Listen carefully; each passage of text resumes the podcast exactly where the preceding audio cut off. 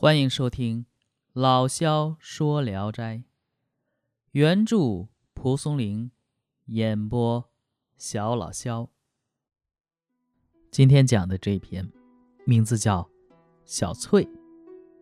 太常寺的王氏御史是越地人，他小的时候，有一天白天躺在床上，忽然天气阴沉，天空雷声大作。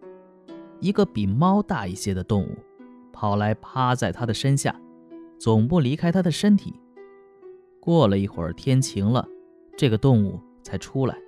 他一看，不是猫，这才感到害怕，隔着墙叫他哥哥。哥哥听说了此事，高兴地说：“弟弟将来必定能当大官。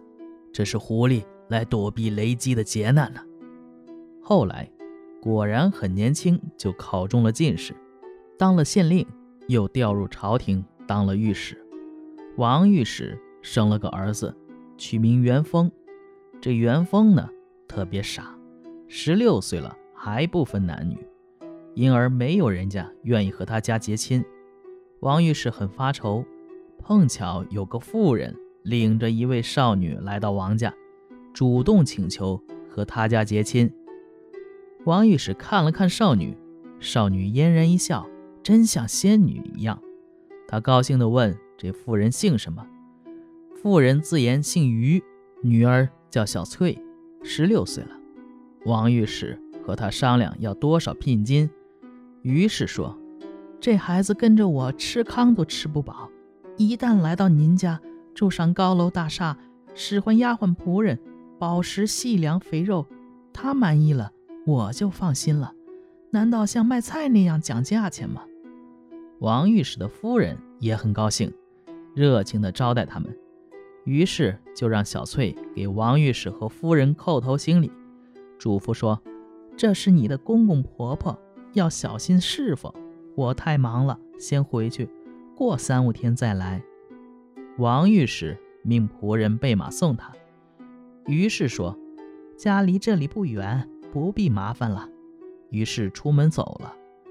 小翠见妈妈走了，一点儿也不悲伤留恋，就在梳妆匣中翻取绣花样子。王夫人也挺喜欢她。过了几天，小翠妈妈也没来，问小翠家在哪里，她也傻乎乎的说不清道路。于是收拾了另外一所房子，为小两口举行了婚礼。亲戚们。听说他们家捡了个穷人家的女儿做媳妇儿，都笑话他们。等他们见到小翠，都惊叹她的美貌，不再说闲话了。小翠呢，很聪明，会看公婆脸色行事。王御史夫妇宠爱儿媳超过了常情，然而心中还是惴惴不安。一是啊，这个小翠的来路实在太奇怪了；二一个呢，怕小翠嫌弃傻儿子。但是小翠呢，每天都乐呵呵的，一点也不嫌弃。但是小翠喜欢逗元丰玩，她用布缝了一个球，踢球逗元丰笑。她穿着小皮靴，把球踢出几十步远，让元丰跑过去捡，累得元丰和丫鬟们大汗淋漓。一天，王御史偶然经过儿子房前，球突然飞过来，正打在他的脸上。这小翠一看闯祸了，直接把元丰给丢下，和丫鬟们都躲走了。只有元丰还奔跑着去追这个布球。王御史大怒，捡起石块向儿子投去。这时元丰才趴在地上哭起来。王御史把这件事告诉了夫人，夫人去责备小翠，小翠只是低着头微笑，用手指抠着床。夫人走后。小翠依然憨态可掬的蹦蹦跳跳，把脂粉涂在元丰的脸上，涂成了花鬼脸。夫人看见了，更加生气，把小翠喊来大骂。小翠靠在鸡案边玩弄着衣服上的带子，不害怕也不说话。夫人无可奈何，就只好拿起棍子打元丰了。元丰这平白无故了挨顿打，所以大哭。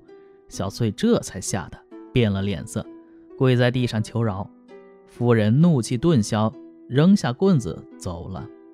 小翠笑着拉着元丰进屋，给他拍去衣服上的尘土，擦干眼泪，按揉棍子打痛的地方，拿枣和栗子给他吃，元丰才不再啼哭，而露出了笑容。小翠关上院门，一会儿把元丰打扮成霸王，一会儿又打扮成沙漠人，而自己呢，则穿上艳丽的服装，把腰束得细细的，在帐下翩翩起舞，扮虞姬。又在发簪上插上野鸡尾，扮王昭君，弹着琵琶，叮叮咚咚的响，引起满屋的欢声笑语。几乎每天都是这样。王御史因为儿子呆痴，不忍过分责备儿媳，即使听说了这些事，也不再过问。和王御史同巷住着一位王给谏，与他家相隔着十几户人家。但两家人向来不和。当时正当朝廷三年一次考核官吏，王给谏嫉妒王御史掌管河南道的监察大权，想重伤他。王御史得知王给谏的阴谋，心中很发愁，但他想不出对付的办法。一天晚上，王御史睡得很早，小翠穿上了官服，打扮成宰相的样子。剪了一些白丝，粘在下巴上当成胡须，又让两个丫鬟穿上黑色衣服，打扮成随从，偷偷骑上马厩里的马出去了。开玩笑说：“我要去拜访王大人。”骑马跑到王给谏门口，就用鞭子抽打两个随从，大声说：“我要去拜访御史王大人，哪里是拜访王给谏大人呢？”调转马头。就回来了，到了家门口，守门人还误以为真的宰相来了，赶忙跑去报告王御史。王御史急忙从床上起来，出门迎接。一看，原来是儿媳妇正在闹着玩。王御史气坏了，对夫人说：“人家正在找我的毛病，反而把家中的丑事登门去告诉人家，我的祸是不远了。”夫人也特别生气。跑到儿媳妇屋里，把小翠大骂一通。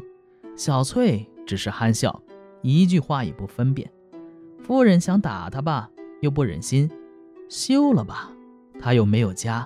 王御史夫妇二人懊恼抱怨，一夜也没有睡着。当时那位宰相正是显赫的时候，他的仪容服饰、随从和小翠伪装的没有什么分别。王给谏。也误以为真是宰相来了，他多次派人到王御史门前探听，直到半夜也没见客人出来，怀疑宰相和王御史在暗中商量什么事情。第二天早上上朝，见到王御史就问：“昨夜宰相到您府上来了吗？”王御史以为他是故意讽刺，不好意思的答应了两声，声音也不大。王给谏越发怀疑，就打消了重伤王御史的念头，从此还主动和王御史往来结交。王御史知道了真情，暗暗高兴，私下嘱咐夫人，劝儿媳改一改以往的行为。小翠笑着答应了。